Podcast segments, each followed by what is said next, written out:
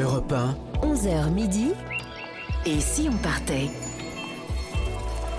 Philippe Googler.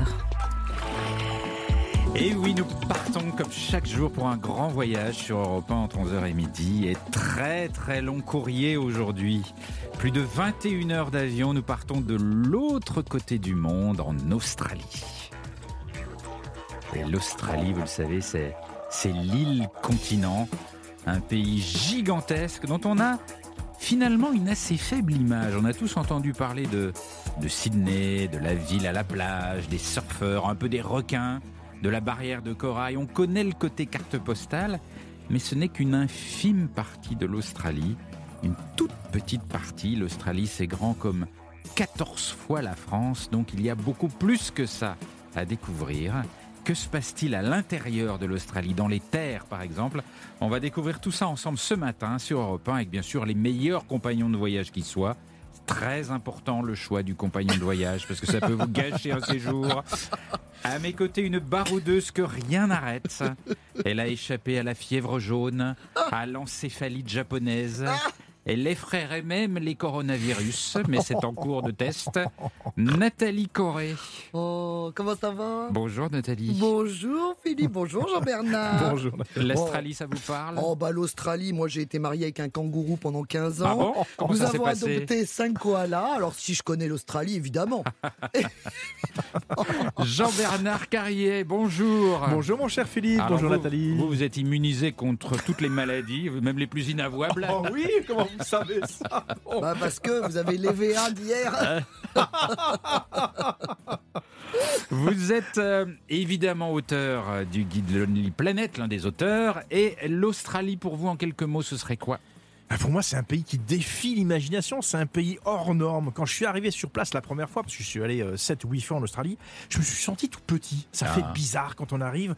Il faut, parce qu'il faudrait des mois pour Oui, découvrir l'Australie. Des vrai, mois, pas des semaines, pas C'est simplement une un seul mois. immensité. C'est une immensité et ça, ça perturbe un petit peu les repères. Euh, une petite distance, c'est 1000 km pour les Australiens. Ouais. Pour vous donner Pour nous, c'est 100. Donc Ouais. on fait x10. Ouais. Donc vois, le, le rapport spatio-temporel, il est complètement différent. Et- Rien et- que ça, ça déboussole, mon cher Et- Philippe. Et il y a des villes, quand vous êtes dans une ville au centre de l'Australie, la ville suivante, la plus proche, elle est à 800 km. Oui, mais pour eux, c'est à côté. Voilà. C'est ça qui est génial. Une ville comme Sydney, par exemple, on est dans les distances et moi j'adore ça. Une ville comme Sydney, ça fait 100 km du nord au sud et d'est en ouest. Pour eux, c'est normal. Ouais. Les distances là-bas, le concept de distance n'a rien à voir avec le nôtre. Et ça, c'est fabuleux. Alors, ce que j'aime bien aussi, justement, c'est les déserts. Vous avez parlé de ces déserts. Il y en a Ouais. un, le désert de Simpson, l'un des plus redoutables de la planète, avec plein de serpents, évidemment, venimeux. Sinon, ça serait pas marrant. Et puis, il y a les océans. Mm. Parlez des océans. Vous avez parlé de la grande barrière de corail qu'on connaît. Mais de l'autre côté, côté ouest, de l'Australie, il y a Ningaloo Reef. Ningaloo Reef, c'est l'un des meilleurs endroits au monde pour nager avec des requins-baleines. On les aperçoit à coup sûr. Et puis il y a cette culture forte que j'adore, la culture multimillénaire, qu'on comprend pas toujours très bien, c'est celle des aborigènes Ouais. que l'on peut découvrir dans la région de l'Outback. Et la première fois que je suis en Australie, je suis tombé amoureux d'une chanson et d'un groupe qui s'appelle Yothu Yindi, qui est l'un des, des groupes phares euh, aborigènes. Et c'est là aussi que j'ai eu ce premier contact avec Et cette donc, vous êtes très en vert Mais sur l'Australie. je crois touche mon cœur. il dédicace son livre à la fin de l'émission. Notre- Ma vie en Australie. Et puis nous serons tout à l'heure en ligne avec Serge Thoman, un Français élu conseiller municipal et adjoint au maire dans la région de Melbourne. Ce qui est quand même pas mal, pas, pas, pas banal Insolite, pardon, oui. pour un Français. Il est en Australie depuis euh, 38 ans et lui aussi va nous faire voyager. Notre grande aventure en Australie commence maintenant. C'est parti. et si on partait Voyager avec Philippe Googler sur Europe 1. Au centre de l'Australie, en plein désert, sur des immenses étendues plates, arides, poussiéreuses, il y a la petite ville de Coober-Pedy, au milieu de rien. Quand je dis rien, c'est vraiment rien. La ville la plus proche est à 685 km. À Coober-Pedy, l'été, les températures montent régulièrement à 47-48 degrés. 48 degrés à l'ombre, au soleil, un petit 60 n'est pas impossible. Il fait tellement chaud que les gens vivent sous terre. J'ai rencontré là-bas Eddie et je lui ai demandé comment on fait pour avoir sa maison sous la terre. Et il me répond Bah, c'est simple. Tu creuses. Tu te la fais toi-même, ta maison. Et il me fait visiter la sienne. Et c'est très étonnant. On y rentre comme dans une grotte, et effectivement, au fond de la grotte, il y a plusieurs pièces, les unes à la suite des autres. La salle à manger, une chambre d'enfant, un atelier. Des espaces entièrement creusés dans la roche. Et je pose quand même la question, ça doit être difficile de creuser tout ça. Et il me répond, non, non, le sol ici, c'est du grès, du bon grès de Cooper Pedy. Et il est facile à creuser. Tu tapes un peu dedans, ça vient tout seul, et puis surtout il est stable. Une fois que tu as creusé, ça bouge plus. Et il m'explique comme ça que, à la naissance du petit, pour avoir une chambre en plus, ça lui prend trois jours environ pour creuser une pièce supplémentaire. Alors évidemment, ça manque un peu de lumière.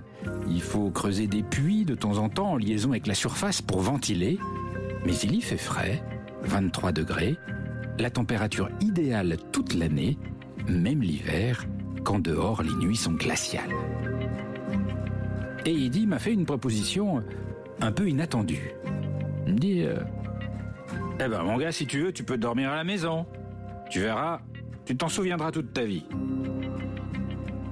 comme le gars avait l'air sympa, j'ai accepté. Il me montre ma, chambrette, qui est une sorte de, de cube creusé dans la roche de, de 4 mètres de côté, sans aucune fenêtre. Faut pas être claustro, mais bon, ça me va. Au moment de me coucher, dans la chambre, je comprends tout à coup c'est le noir total, le noir absolu, un noir épais, un noir indéchiffrable, comme on en vit rarement. Alors je vais à tâtons jusqu'à mon lit, je me cogne un peu, je me couche, et une fois sur le lit, en plus du noir, je découvre aussi le silence, profond, pas un seul bruit. Dans nos villes, il y a souvent un bruit de fond, même léger, partout. Ici, à Cooper Pedy, en plein désert, sous la terre, il n'y a rien que le noir et le silence. Eh bien, je vais vous avouer quelque chose. C'est sans doute la meilleure nuit de ma vie. J'ai dormi d'une traite d'un coup avec, vous savez, cette étonnante sensation de s'endormir et de se réveiller aussitôt, alors que la nuit entière est passée. Je me suis réveillé tout heureux, dans la position du fœtus, d'un bon sommeil réparateur qui donne envie de, s'étirer longuement tellement on est bien. Cooper Pedy est un endroit infernal sur Terre et pourtant, j'ai toujours un secret espoir d'aller y redormir un jour.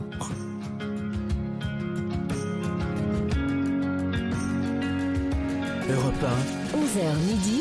Et si on partait? Philippe Googler.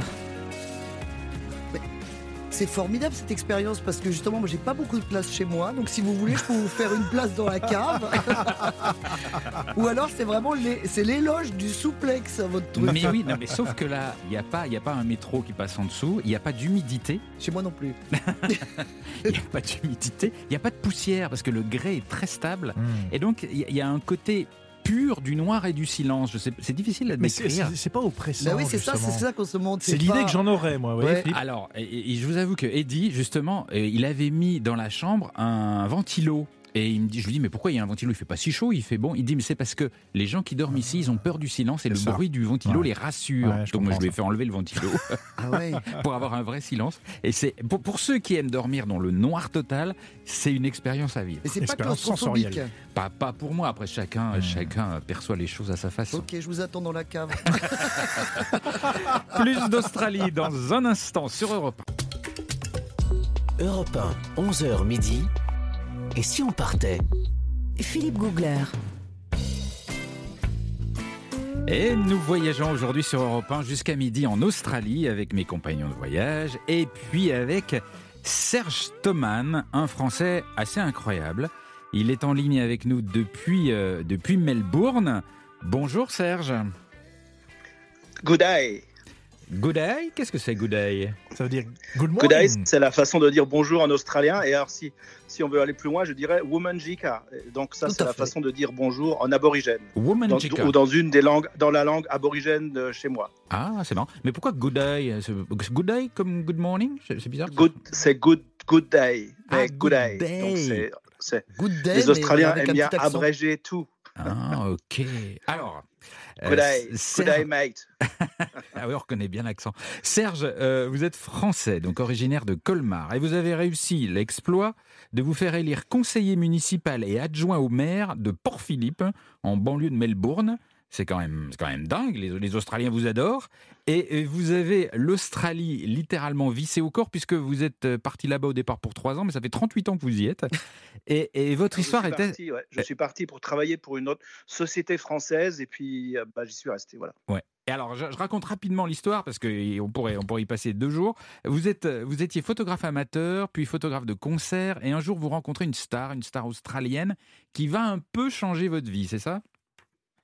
Bah, un peu beaucoup même. Parce que mmh bon, sans lui, euh, je pense que je ne serais pas resté en Australie. Donc c'est lui qui a ouvert euh, toutes les portes. Et là, en l'occurrence, j'ai rencontré le chanteur d'Inexcess, Michael Hutchins, euh, qui malheureusement n'est plus avec nous, mais avec qui je suis resté ami jusqu'à la fin. Mais c'est lui qui m'a permis, qui m'a dit que je perdais mon temps euh, chez L'Oréal. Je ne sais pas si je avoir de droit, droit de, dire des boîtes, euh, mais j'ai travaillé pour L'Oréal. Mais il disait que je perdais mon temps chez eux et que je, si je voulais faire de la photo ma carrière, il m'aiderait. Alors, alors, In Excess, pour ceux qui ne s'en souviendraient pas, c'était un, un, tube énorme dans les années 80 qu'on écoute un instant.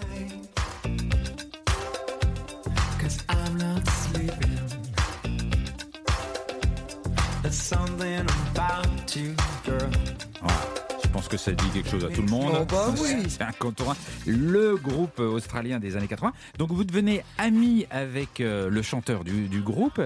Euh, et, de fil en aiguille, vous êtes devenu euh, photographe de, de, star un peu en fait. Bah oui, c'est ça. Donc juste pour, pour ajouter une histoire d'Inexcess, un tube avant cette chanson, euh, ce qui s'appelait Original Sin. Euh, Original Sin était numéro 1 en France. C'était le, le, deuxième pays au monde où Original Sin était numéro 1. C'était, je crois, le premier pays, c'était l'Argentine. La France, c'était deux. L'Australie, c'est après. Donc la France a découvert In Excess en tout premier. On va, on va écouter Original Sin dans un, dans un petit instant. C'est évidemment un des, un, des, un des titres phare. Et donc, vous, vous êtes devenu euh, photographe de, de, concerts de stars. Ça, a été votre métier? Comment, comment ça Voilà, j'ai fait. Voilà, donc j'ai commencé par des photos de concerts. Ensuite, avec euh, euh, avec Kylie Minogue et Jason Donovan, donc qui étaient le, qui étaient des stars de télévision. Donc c'est devenu la télévision. Puis ensuite, c'est devenu le cinéma, etc. Mais bon, j'ai quand même travaillé avec pas mal de monde dans ma carrière. Et quelle star à la fois en Australie. Quelle star vous avez croisé Philippe euh, Googler bah, J'ai pas envie de me vanter trop, mais bon, j'ai travaillé avec Madonna, j'ai travaillé avec Michael Jackson, j'ai travaillé avec les Rolling Stones, Prince, euh, U2, Kylie Minogue, Nicole Kidman, Gérard Depardieu, Catherine Deneuve, Charlotte Rampling, euh, Nelson Mandela, Queen, Midnight Oil, Hugh Jackman, Tom Cruise, etc. Quoi. Eh ben, et ACDC J'ai travaillé avec John Farnham, qui est l'équivalent, le, comment dire, c'est quelqu'un, un cross entre Michel Sardou et Johnny Hallyday et j'étais son photographe personnel pendant 15 ans. Et ouais, j'ai travaillé avec. Quel destin. J'ai travaillé avec pas mal de monde. Quel destin. Cathy Freeman. J'ai fait le, mariage de Cathy Freeman. Quel destin incroyable.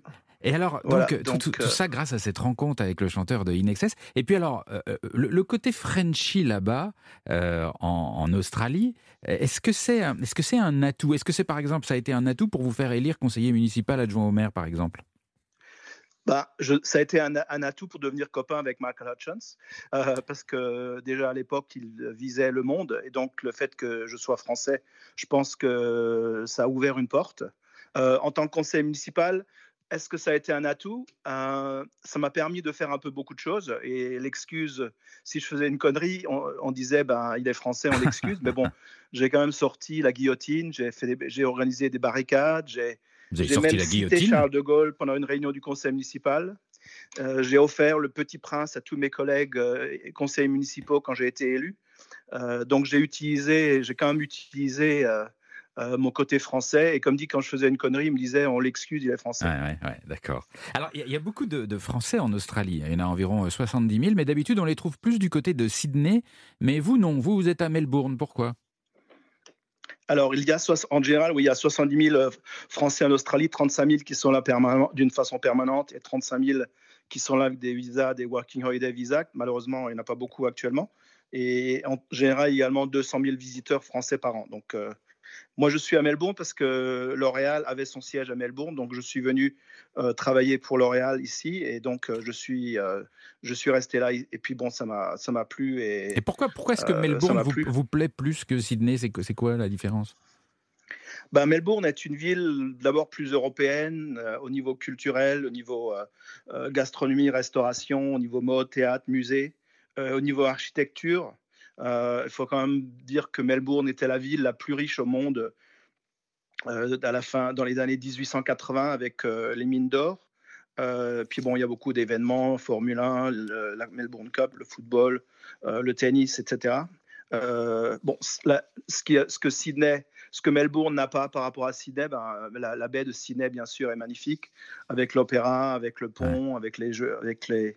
Mais je sais pas, parce que Sydney euh, attire apparemment beaucoup, beaucoup, beaucoup, de monde, hein avec la plage, le, surf, toutes les images qu'on voit en général, c'est Sydney. Ça, ça vous plaît pas, ça? Voilà, parce que, bah, Sydney, c'est basé. Sydney est sur l'océan, alors que nous, Melbourne, on est, on est dans une baie, donc automatiquement, on n'a pas les vagues pour faire de. Il faut qu'on aille un peu plus loin pour faire du surf. Et puis bon, le temps, hein, il fait, ben, le temps, il fait 22 degrés en moyenne euh, à Sydney, alors que Melbourne, je crois que c'est 12 ou 13. Ah. Donc, euh, mais par contre, à Melbourne, on peut avoir les quatre saisons en une journée. Oui, ah bah, je ne suis pas sûr que ce soit un avantage. Hein. ben, ça peut surprendre.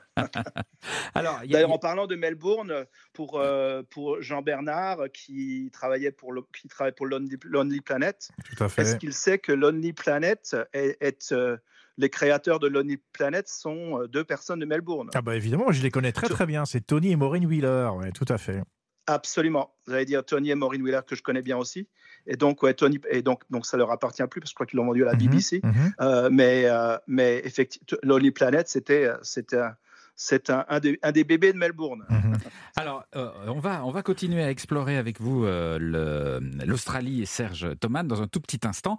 On va parler un peu de ce qu'on connaît moins. On va, on va s'éloigner des plages, aller à l'intérieur des terres et comprendre que c'est un pays qui n'est pas facile, facile. À tout de suite sur Europe 1. Europe 1, 11h midi. Et si on partait? Philippe Googler. Nous voyageons en Australie sur Europe 1 jusqu'à midi aujourd'hui avec euh, en ligne depuis Melbourne Serge Thoman qui vit là-bas depuis, depuis 38 ans. Alors, il y, a beaucoup de, de fantasmes, Serge, sur l'Australie. Alors, bien sûr, les plages, les surfeurs, la belle vie un peu à la cool. Mais l'Australie, c'est loin de n'être que cela. Ça peut être un pays dur, parce que c'est le pays des crocos, des méduses, des requins. À l'intérieur des terres, il fait souvent plus de 50 degrés. Euh, il y a des bestioles venimeuses, il y a des incendies. C'est un pays assez dur, en fait, l'Australie. On le dit peu. Euh, oui, Merci. C'était une belle interview. Franchement. Non, non, effectivement, e-, effectivement, c'est un pays qui est dur, mais euh, il faut d'abord dire que 9 personnes sur 10 vivent dans une ville en Australie. Donc, automatiquement, euh, euh, et Melbourne et Sydney, c'est pratiquement 10 millions d'habitants sur les 25 mm. millions d'habitants qui vivent en Australie. Mm. Donc, on évite quand même les bestioles et tous ces trucs-là. Mais bon, il y a euh, j'ai vérifié les statistiques. Et depuis, donc depuis 1791, il y a eu 639 attaques de requins, dont seulement 190 morts. Bah, c'est quand même pas mal. Euh, euh quand même donc finalement, c'est 190 morts en 200 et quelques années. Euh, c'est pas tellement quoi. Ah et, par contre, la moitié des morts de, dans, le, dans, le, monde de, suite à un accident de requin, c'est en Australie. Hmm. Et en ce qui concerne les crocodiles, il y a un mort tous les trois ans. Donc, Et ça vous paraît raisonnable Peut-être un petit peu exagéré. Euh, et puis bon, il faut le vouloir aussi. Oui, mais euh, je, je, vous interromps quand même parce qu'effectivement, enfin, moi, je sais pas seulement au nombre de morts que ça se calcule, c'est que quand vous allez, je, me rappelle, je suis allé dans une ville à Darwin, tout au nord, il faisait une chaleur de bête. L'humidité surtout. L'humidité, vraiment. Vous n'avez qu'une envie, c'est d'aller vous baigner euh, dans la mer. Bah, vous ne pouvez pas, parce qu'il y a des crocos. Donc, alors oui, il n'y a pas de mort, mais c'est juste que la mer est inaccessible. Donc il y a quand même une, une, dureté du, du, de l'environnement qui fait qu'on est obligé de se réfugier dans une piscine au bord de la mer. Ou dans une cave. Ou dans une cave. Absolument. non, non, non, mais ça, je suis d'accord. Je suis d'accord avec vous. Il faut choisir les endroits où on nage. Ça, c'est sûr. Jean-Bernard Et j'ajoute aussi que euh, au, nord, au nord-est de l'Australie, dans le Queensland, euh, il y a les méduses. Oui. Six mois de l'année, les fameuses box jellyfish qui sont minuscules, mais elles vous tuent. Oui, oui. Il faut quand même le savoir. Donc il y a des plages qui sont interdites pendant un certain nombre de mois. Donc c'est encore un autre euh, phénomène naturel qui est dangereux en Australie. Et il y a beaucoup de plages où quand vous arrivez sur le plage, il y a une petite bouteille de vinaigre qui est ah à disposition du public au cas où vous êtes piqué sur par, des méduses. Brûlé même. Brûlé, ouais. C'est pas, pas rigolo, rigolo. non, ça fait envie. Bah, parce qu'il c'est qu'il faut pas aller dans le Queensland. Euh, quand c'est l'été, parce que bon, là, euh, c'est une région tropicale et il fait trop chaud et effectivement, on peut pas se baigner. Quoi. Mmh. Alors, à, l'intérieur des terres euh, en Australie, il y, a, cette fameuse carte postale du pays, vous savez, ce, rocher énorme qui domine une vaste, un vaste plateau désertique, c'est le rocher d'Uluru qui fait 350 mètres de haut, 9 km de circonférence, un énorme rocher ocre vieux de, de 500 millions d'années. Alors, c'est la carte postale de l'Australie, c'est on, dit que c'est un lieu sacré des, aborigènes. pourquoi on dit ça? Pourquoi sacré? Qu'est-ce que c'est l'histoire autour? Ben, ça, dépend. Il y a des gens qui disent que c'est sacré, il y en a qui disent que c'est moins sacré. Ah bon? Ben, C'est quand même quelque chose, c'est quand même un, un, phénomène unique. C'est comme un, un peu comme un iceberg, un iceberg au niveau, euh, euh, comment dire, au milieu du désert. Il euh, faut savoir que, le, que Uluru a été découvert qu'en 1873, hein, donc c'est pas ah un truc qui est connu depuis très longtemps. mais moi, j'y étais plusieurs fois et je dois même avouer que j'ai grimpé euh, Uluru dans les années 80. La première fois que je suis allé, où à l'époque, il était encore autorisé de le faire. Maintenant, maintenant on peut plus le faire. Mais c'est un, c'est un endroit magnifique.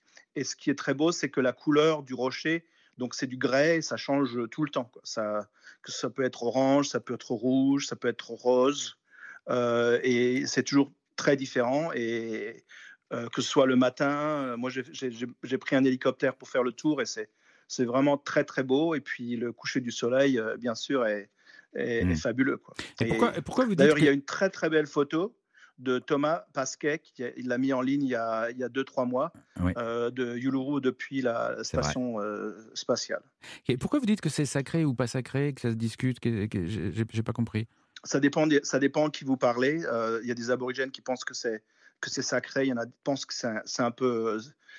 il y a des. C'est pas toute la roche qui est sacrée. Il y a des endroits qui sont sacrés dans la roche, mais bon la, la, roche en tant que telle n'est pas aussi n'est pas sacré. Mais bon, il y a, comme dit, il y a des endroits sacrés dans la roche. Hmm. Les, aborigènes, euh, c'est une toute petite portion de, la population australienne, mais c'est le peuple autochtone du, pays. Vous, vous, vous, les côtoyez, vous les connaissez, vous avez vécu avec? Euh, oui, et pour euh, revenir à ce que disait Jean Bernard, j'ai même, pardon, c'est Jean Bernard qui parlait de, de, de Yossi Oui, Yossi Indy, exactement, ouais. qui est mon groupe préféré. Voilà, donc voilà, ben moi j'ai travaillé avec Yossi Indy euh, avant qu'il soit, avant qu'il soit connu et la chanson, euh, l'album Tribal Voice, c'est mes photos en couverture. Ah bon, ben, euh, j'ai dû les voir alors. Et le chanteur de, et le chanteur de Yossi Indy, Mandawo Yunupengu, m'a fait frère de sang et m'a donné un nom aborigène. Il m'a appelé Gujuk, qui veut dire le faucon en un mot.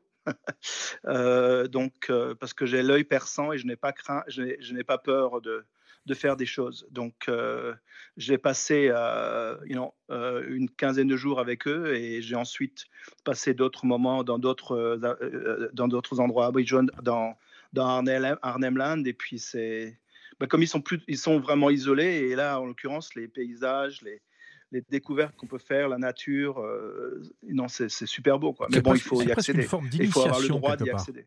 c'est presque une forme d'initiation, Philippe. Pourquoi? Pourquoi c'est une euh, ben, initiation Pour aller dans des tribus aborigènes, euh, il mmh. faut avoir l'autorisation. Oui, oui, j'entends bien, mais pourquoi est-ce que c'est un, pourquoi est-ce qu'être au contact des aborigènes, c'est, il y a un côté initiatique, c'est une sorte de passage. Qu'est-ce, qu'est-ce qui se passe avec eux?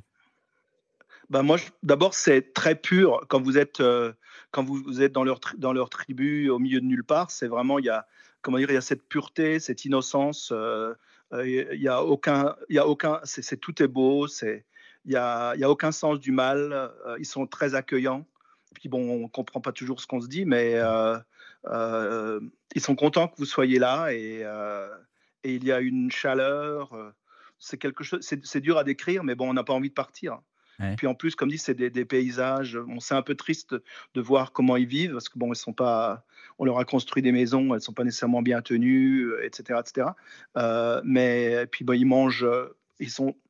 Un des problèmes, c'est la nourriture parce qu'ils mangent. Ils ont du mal à avoir des légumes frais, etc.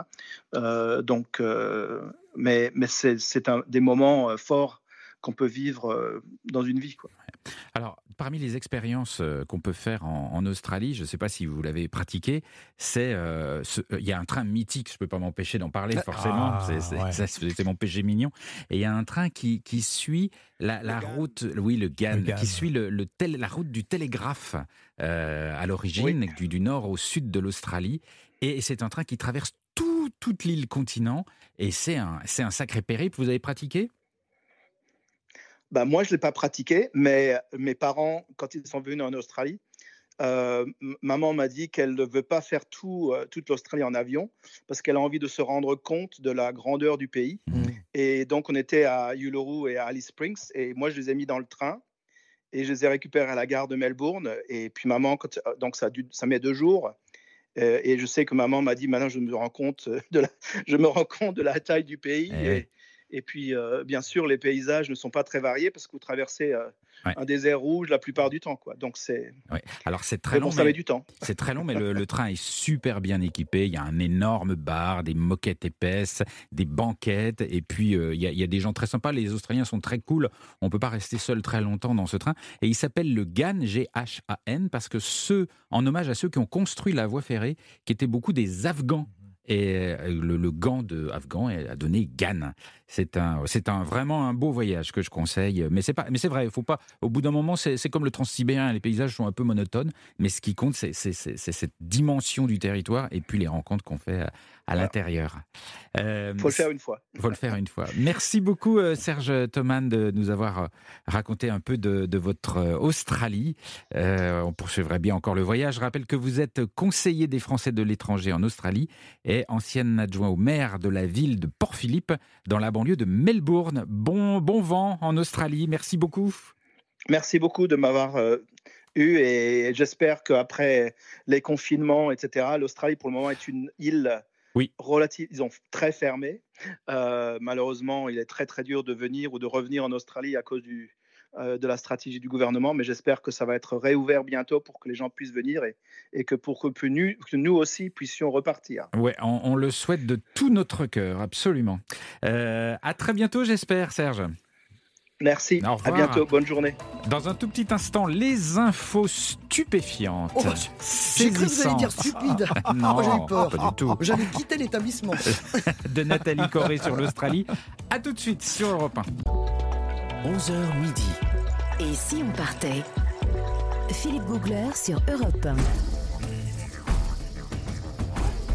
Ah oui, nous sommes en Australie sur Europe 1 jusqu'à midi, tous les jours, un grand voyage avec mes compagnons de voyage, Jean-Bernard Carrier et, et, et Nathalie Corée, qui aurait été longtemps meneuse de kangourous dans un cirque tchèque, m'a-t-on dit. Elle a obtenu donc des infos étonnantes sur l'Australie. Oh bah oui, bah alors là, il y a de quoi faire. alors, euh, déjà, dans un premier temps, poursuivons notre série Passion Animal Moche. Donc, euh, saison 1, bien sûr, avec le Vomba. Le Vomba. le Vomba. Ah, vous connaissez Vomba. Qu'est-ce que c'est Alors, c'est une adorable petite boule de poils herbivore qui a une particularité mondiale. Il produit des crottes cubiques. Ah oui Voilà ah oui, voilà, ça lui remonte au cerveau. Et vous savez pourquoi je sais ben Parce que vous l'avez vu. Mais oui, j'ai vu la crotte. Il y a un musée de la crotte en Angleterre. Oui, vous, aviez, oui, vous aimez bien les musées de la crotte. Et, il est exposé. la bah, crotte carrée est exposée. Exactement. Alors je vais vous expliquer pourquoi. pourquoi Comment il fait Alors, Oui, parce que ça doit faire mal quand déjà, ça sort. Un peu... Mais non Déjà, c'est un petit ours brun doté de petits yeux, de petites oreilles et d'une grosse truffe. Ouais. Voilà. Il mesure quand même un mètre de long et peut peser 40 kilos. Quand même pas de la rigolade. Hein. Bon, avec il a un physique comme ça, évidemment, très imposant. Donc pour lui, c'est très difficile de grimper aux arbres. hein. Donc du coup, comme le koala par exemple, bah, du coup, il reste à terre. Il creuse une petite, euh, bah, comme, bah, comme vous. En fait, il dort sous terre.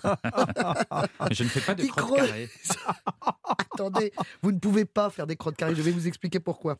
Parce que cet animal, donc, je vous ai dit, il mange des herbes, principalement des herbes, des plantes, des écorces et des racines, ce qui n'est pas votre régime alimentaire. Non. Donc, l'animal possède un métabolisme très, très lent. C'est-à-dire qu'il peut mettre 14 jours pour digérer entièrement son repas. Oh là. Alors, ce qui est effectivement d'où euh, le fait qu'il n'y ait plus d'eau, il y a plus du, c'est très très sec par rapport à nous par exemple, et c'est effectivement la seule créature au monde à produire des crottes cubiques. Ces excréments sont trois fois plus secs que les nôtres, et ça, en fait, ça, ça facilite le, le- le travail comme ça pour façonner les crottes. Je me dis, qu'est-ce que je suis en train On de est dans raconter l'anatomie intime. J'attends le moment où, ça, où le carré se forme. Non, Ça se forme au fur et à mesure en 14 jours. Oui. Et quand ça sort, c'est carré, Mais c'est il a plat. un anus carré? Ben oui, forcément, il faut, faut que ça sorte de quelque Ah, part. voilà. Mais- alors, non, mais ce qui est intéressant, c'est que en captivité, les scientifiques, parce qu'il y a quand même des gens qui se penchent sur la question, ils se sont rendus compte que euh, bah, ils mangeaient pas la même chose en captivité, et du coup, c'était pas des crottes carrées. Ah. Donc c'est ça, c'est surtout sa nourriture qui fait ça.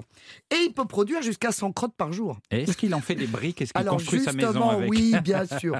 Non, il ne conduit pas sa maison, mais par contre, il les empile. Ouais. Et c'est un moyen, en fait, de marquer son territoire, d'attirer ses congénères et de commencer une conversation. Ah, d'accord. Oui, parce qu'il fait des petites piles. Viens à l'abri de mes crottes, je vais te compter fleurette.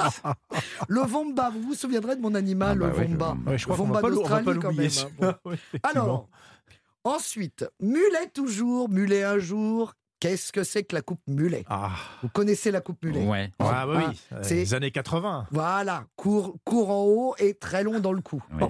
Eh bien, figurez-vous que c'est en Australie, à Kurikuri, qu'a lieu le festival de la coupe mulet. Ah, ça existe encore? Eh oui, le Mulet Festival. Ah ouais. Alors, c'est à 45 minutes à l'ouest de Newcastle. Il y a plusieurs catégories. Il y a la junior mulet, la casual mulet, mulet en passant par la plus prestigieuse, The Best Mulet. Hein, ils sont pas foulés au niveau des noms des Ouais. catégories. Et l'an dernier, c'est un type du nom de Cougar Knight qui a remporté la coupe du meilleur ranger mulet. Alors pourquoi donc les Australiens adorent cette coupe mulet qui pour eux est considérée comme la meilleure coupe au monde? Ah oui, encore même- maintenant Oui, oui, oui, oui, oui. Parce qu'évidemment, c'est la coupe des bikers. Ah. Un style de vie plus qu'une coupe, évidemment. Je rappelle donc ce principe hein, qui est vraiment on coupe que le haut et on laisse le- le- le- le- le- les, les cheveux bien longs dans le cou. C'est parfois un peu gras. Alors, oui, ça peut être gras également. c'est surtout très moche. Mais bon, et en fait, on explique que c'est aussi moins cher parce que vous ne coupez que la moitié de la tête. Ah bon? Ah Du bah coup, oui, c'est moins bah cher. oui, bah c'est moins cher. Vous faites que le haut et pas le bas. Voyez, donc c'est passionnant. Alors ensuite, vous voulez, du, vous voulez quand même de, de la visite, vous voulez du, de- de- du musée. Oui. Bon, alors là, De la culture. je vous ai trouvé un musée, le musée de l'extravagance. Alors, euh, c'est euh, où est-il? Oui, alors c'est le Mom- le Mona, le Mona. Alors, c'est en Australie. Euh, ça ne se trouve ni à Sydney ni à Melbourne, mais à Hobart, le chef-lieu de l'île de la Tasmanie. Ah oui. Ouais, oui, bah oui, voilà, il fallait en parler. Donc, c'est un musée quand même très particulier, puisque c'est quand même le seul endroit où on trouve des momies égyptiennes à côté des machines mi-insectes, mi-tracteurs. Enfin bon, c'est un bonhomme milliardaire en 2011 qui a décidé, qui était fou d'art contemporain bien sûr et collectionneur de momies, euh, il a décidé d'ouvrir ce musée. Et la particularité, c'est qu'on y va en bateau. Et c'est dans, c'est troglodyte. Ah. Vous allez aimer ça, vous. Oui. C'est troglodyte, donc évidemment claustrophobe s'abstenir. Mais vous rentrez, c'est une immense grotte sur trois étages. Et Mhm. là, il y a des choses absolument incroyables. Il y a une Porsche boursouflée, Une Porsche une boursouflée. Porsche boursouflée qui trône dans une salle qui évoque le délire de la société de consommation. Ah. Vous avez également un homme vivant qui a loué son dos tatoué au musée et il trône assis sur un- comme ça de dos pour qu'on puisse le regarder et il Toute aurait vendu oui toute la journée et il aurait vendu alors il se loue qu'à moitié de l'année hein, six mois seulement Ouais. après qu'est-ce qu'il fait je ne sais pas en tout cas il a vendu sa peau pour 150 000 dollars à un collectionneur allemand qui va donc, bah, lors de son décès, il pourra le dépecer faire quoi avec la de comme, comme dans le film Le Tatoué avec Jean Gabin. oui, oui, exactement, exactement. Mais ça existe. Et bien sûr, la pièce maîtresse n'est autre qu'une imposante machine à caca. Ce n'est pas de ma faute aujourd'hui. C'est un sujet. Bah, journée. Hein. C'est épouvantable. C'est un Belge qui a créé cette machine, en fait, et euh, c'est censé imiter l'intégralité du processus digestif humain, de l'injection, de l'ingestion L'ingestion. La gestion, j'en bafouille de bonheur. L'ingestion d'aliments à jusqu'à la défécation. Voilà. Donc c'est odeur comprise. Hein. Ça, fonctionne bien. Ça fonctionne bien et les gens adorent. C'est ah ben c'est formidable. Ça, apparemment c'est la pièce maîtresse de. Les bruits aussi. Oui. Ah ben. Je précise Philippe que le Mona, on l'a mentionné dans le guide de Lonely Planet. Bah, hein. c'est un incontournable de la ville de Hobart. Hein. Et le musée est gratuit pour les Tasmaniens. Donc vous voyez c'est quand même un truc. mais c'est énorme. Non mais c'est non mais c'est du 18 dollars quand même. C'est pas plus rien non plus. Mais euh, mais c'est très impressionnant parce qu'effectivement c'est c'est un endroit euh, unique au monde et, et ça a l'air très beau en plus mm. parce que c'est vraiment c'est très industriel, mais c'est il y a du beau bois, il y a de l'acier. Enfin, c'est vraiment un bel endroit. Alors. Euh, le boomerang. Ah, je ah sais que vous savez que c'est le symbole de l'Australie. C'est vrai. Hein. Bon. Alors là, évidemment, un symbole aussi de la culture aborigène dont on a parlé tout à l'heure. Euh, alors il y a eu débat. Il y a eu débat parce que euh, est-ce que c'est considéré comme un jouet ou, comme une arme? Alors, ah. les scientifiques ont tranché parce qu'ils ont retrouvé un squelette de plus de 700 ans d'un aborigène qui a été tué avec à boomerang. Ah oui Donc c'est une arme. Vous ah. voyez? Il faut faire très attention, hein, parce que ça continue à être une arme de chasse. Hein. À 200 mètres, on peut tuer un animal en le touchant au cou et aux pattes. Ça peut être un accident aussi. On se prend un boomerang. Oui, bien sûr, bah, en passant dans la forêt, clac Attention, donc, évidemment, c'est quand même un objet qu'on rapporte, que tous les touristes rapportent d'Australie, parce que c'est vraiment. Voilà, bon, c'est un souvenir, ouais. C'est un souvenir. Évidemment, c'était fait en bois, en os. Mm. Maintenant, on en trouve carrément euh, en acier, en carbone, en fibre de verre. Enfin, il y a tout. Mais attention au débordement. Car, figurez-vous, qu'il y a eu l'année dernière la mise en vente d'un boomerang Chanel. Non. Oui, pour 2000 dollars. C'est pas vrai. Et là, ça a créé une polémique monstre, puisque la marque a été accusée d'appropriation culturelle. Ah oui, c'est et grand débat, ça. Et oui, et mm. l'Australie a même demandé à, la marque des mm. excuses en plus du ah versement d'un dédommagement à la communauté aborigène. Et Vlan, ça l'air revenu en pleine tête, dites donc. Voilà. Comme un boomerang. Comme un boomerang, exactement. voilà. Bon, eh ben écoutez, je, je, reviendrai une prochaine fois. Voilà. J'avais euh, j'avais le sosie d'Elvis qui est australienne pour lui faire plaisir. Ah bon? Oui, c'est une femme. C'est une femme. C'est une, des rares femmes au monde. D'Elvis. Oui, oui. Alors sosie vocale quand même, hein, on l'a. Elle s'appelle Cheryl Sharkey, alias Shelvis.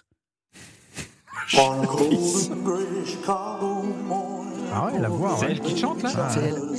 Ah, c'est un sosie vocal ou un sosie physique Bah non, malheureusement physique. En fait, lui ressemble pas du tout hein, physiquement, ou alors plutôt sur la fin. Mais euh, non, non, mais c'est vocalement, c'est quand même impressionnant. c'est une femme et elle est australienne. Hmm. Voilà. Et elle encourage les femmes à se présenter en tant que sosie d'Elvis dans le monde pour pouvoir faire un concours, parce que pour l'instant elles sont que deux. Donc voilà. Mais c'est quand même intéressant. Hein, Shelby, Shelvis, elle s'appelle. Cheryl Sharkey. Merci beaucoup euh, Nathalie pour toutes ces infos dingotes euh, sur l'Australie. Dans un tout petit instant, Jean-Bernard Carrier euh, va nous raconter son Australie à lui, ses endroits préférés, ses bonnes adresses. Mais tout de suite, c'est indispensable dans un programme sur l'Australie. Le groupe Inexis, Inexcess, pardon, je sais pas pourquoi je dis ça. voici Original Sin. You might know the original sin. And you might know how to play with fire. But did you know of the murder committed in the name of love?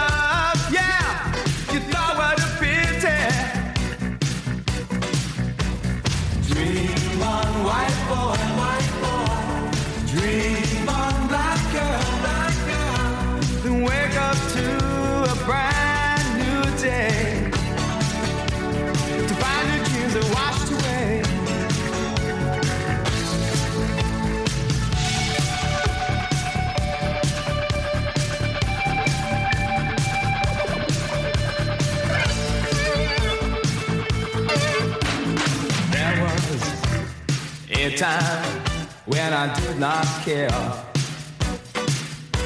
And there was a time when the facts did stare. there is a dream, and it's held by many. Well, I'm sure you have to see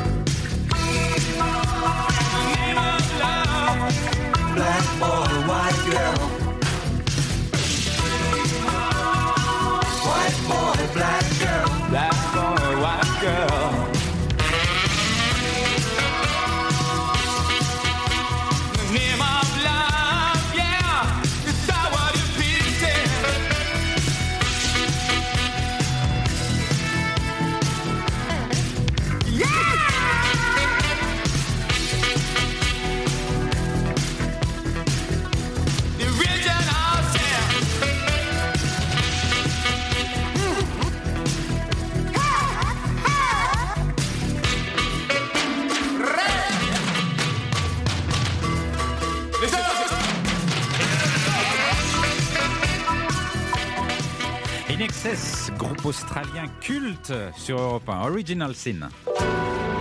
Europe 1, Philippe Googler.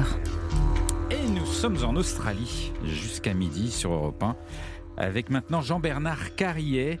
Euh, parce que, euh, vous savez, la- la- la- l'Australie... Fais rire. L'Australie, c'est pas, c'est compliqué, c'est immense, ça fait 14 fois la France.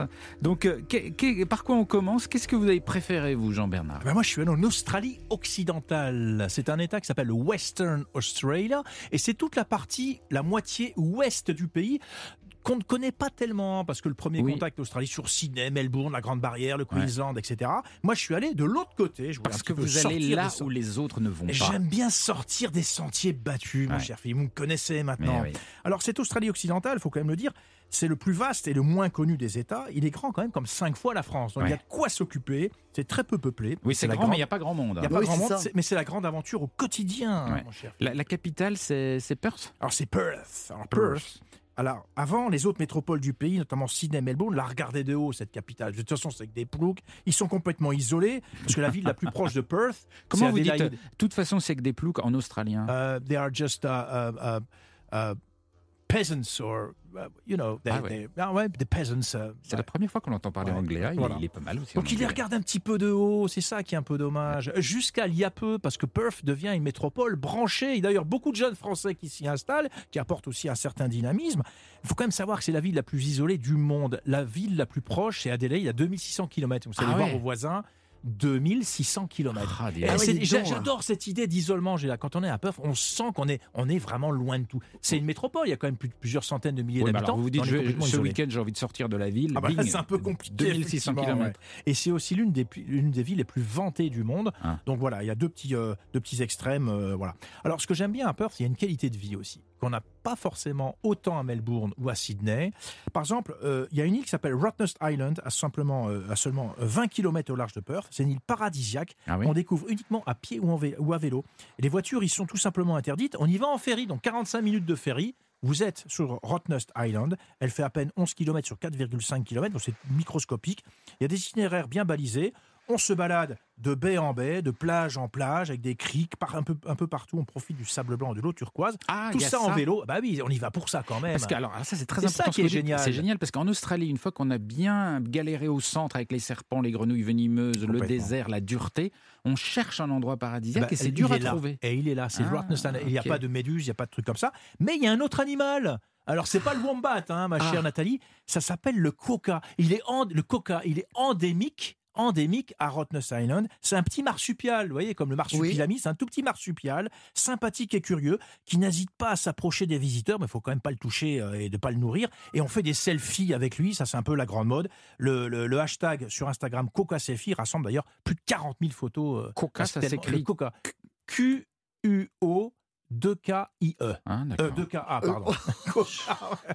Pourquoi faire simple quand on peut faire Voilà. compliqué Donc c'est un, animal qu'on ne voit que sur place, que sur Rottnest Ah. Island. Il est emblématique, hein, c'est c'est un star local. lui, hein. Est-ce que vous avez vu des phénomènes étranges Ouais, toujours dans cette Australie occidentale que j'adore. Alors ça s'appelle les horizontal falls, là, les chutes horizontales, ça veut dire en français. C'est l'une des curiosités les plus spectaculaires de la région de Kimberley. En fait, il ne s'agit pas vraiment de chute d'eau, mais d'un phénomène naturel qui est lié au fort courant de marée qui s'engouffre à travers un chenal dans un archipel. Les marées sont tellement fortes qu'elles peuvent atteindre 11 mètres. Vous voyez comme ça pousse à 11 travers mètres, ce chenal. 11 mètres par seconde. 11 mètres de dénivelé, d'amplitude de marée. Amplitude 11 des marées. Ah oui, 11 c'est mètres, énorme. oui. Baie, baie- baie du Mont-Saint-Michel, on est largement en dessous, vous voyez ce que je veux Ah, dire. d'accord. 11, et ça pousse tellement que justement, euh, la colossale poussée de cette masse d'eau, à marée montante ou descendante, provoque un courant extrêmement fort dans, ces- dans ce chenal, avec des tourbillons, et on a l'impression de voir une chute qui fait, elle, 4 mètres de haut. Mais c'est pas une chute, c'est la marée qui est en train de s'engouffrer dans le chenal. Ça fait une un sorte de falaise d'eau? oui, c'est une falaise d'eau, exactement, qui Ah. fait 4 mètres. Et ça, c'est impressionnant. Alors, on peut s'y approcher. Il y, a des, il y a des petits bateaux euh, spéciaux qui ont été aménagés pour emmener les visiteurs que nous sommes. C'est une attraction touristique à part Ah. entière. On vous y pas emmène. dangereux on Bah, pas. il faut faire attention, il faut un bon pilote parce que si vous faites embarquer là-dedans, euh, on vous revoit plus. Donc ces puissantes vedettes s'amusent un petit peu à chevaucher ces, ces- ces chutes. Il faut avoir le cœur bien approché, accroché. Mais c'est comme un tsunami. en Oui, c'est un petit tsunami, exactement. Vous avez bien résumé ça, cher fils. C'est un mini tsunami, et de le voir, c'est vraiment très spectaculaire, au milieu d'un paysage extrêmement spectaculaire aussi. Il y a une autre façon de le voir, c'est d'en haut. On peut survoler le site à bord d'un petit avion ou d'un hélicoptère. Très bien. Toujours très dingue. écologique, cette histoire d'hélicoptère. Ah oui, J'en mais vous en voulez vraiment. vous avez- Mais c'est des hélicos qui sont tout petits, des hélicos de 2-3 Oui, places. c'est mais sûr, oui, oui. ça consomme pas. c'est des petits hélicos à pédales. Oui, c'est Non, ils sont électrique. pas électriques, pas encore. Quel est le plus beau paysage pour vous en, en Australie occidentale? Alors il y en a un autre, alors j'ai parlé des, des chutes horizontales, mais il y en a un autre, c'est vraiment les, les bungle bungles, toujours en Australie occidentale. Euh, là, franchement, la nature, elle se joue de, elle joue de toutes les extravagances possibles. Euh, cette chaîne des Bungles Bungles, elle est inscrite au patrimoine mondial de l'humanité. Tellement elle est impressionnante, elle est caractéristique. C'est un massif hors du commun, complètement isolé. Vous avez l'impression de pénétrer dans un autre univers. Au milieu de ce fameux outback, hein, cette immensité Ouais. rougeoyante, mais vous avez soudain des dômes en forme de gros pains de sucre, striés de bandes orange, grises et noires, qui surgissent au milieu de la roche rouge. Alors c'est vraiment une fantasmagorie de pierre et tout ça c'est l'érosion bien sûr qui a façonné ces fameux dômes au fil du temps, qui a grignoté les différentes couches de sédiments, on dirait des œuvres d'art naturel, une sorte de land art si vous voulez. Ah oui. Et on peut randonner au milieu de ces gorges labyrinthiques avec un guide. Et souvent, c'est des guides aborigènes qui vous y emmènent parce que c'est un territoire sacré. Et ils vous montreront des gravures rupestres au milieu de ces, de ces Ah dômes. super. Ça, c'est franchement impressionnant. Et puis, euh, alors, vous n'allez pas m'aimer non plus, Nathalie, à cause de ça, parce que là aussi, vu d'en haut, avec un vol touristique non, en hélicoptère non. Oh, une non. autre fois, ou un petit avion de tourisme, ben là, Non, vous c'est- avez c'est un- encore C'est le- un voyage à gros budget que vous nous proposez. non, parce là, que c'est du sang, les, les- les- les voyages. C'est tellement commun en, en Australie de survoler des sites en hélico, en avion, que c'est pas très cher, C'est justement. combien? Bah, c'est de l'ordre de 100, 150 euros.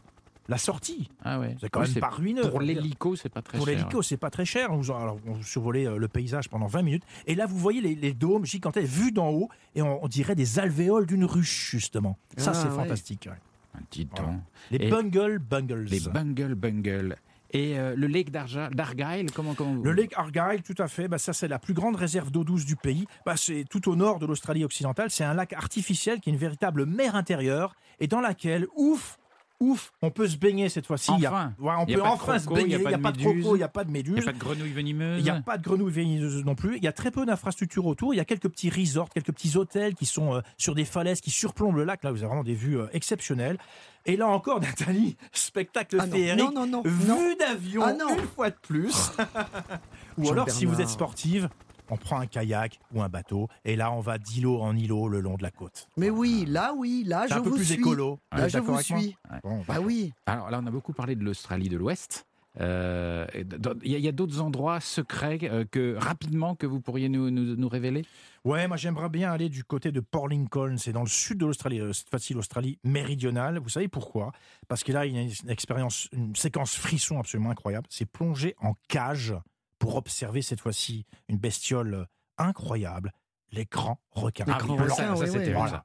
Euh, ça se pratique, c'est aussi une attraction euh, Ouais. touristique pour les effrayant. visiteurs. C'est effrayant. Vous êtes dans une cage immergée et euh, on nourrit un petit peu, on attire, on appâte un petit peu les grands requins blancs et vous observez ces requins de 5 à 6 mètres qui viennent tournoyer autour de la cage à quelques centimètres de votre masse. et vous voyez leurs dents et tout qui, se, qui Ça, deviennent mortes des fois les barreaux. C'est Grande effrayant. spécialité de. Port Lincoln Ouais, dans ouais. le sud de l'Australie. Merci beaucoup euh, Jean-Bernard. Les amis, euh, le voyage est déjà terminé. Ça, ça passe trop vite avec vous.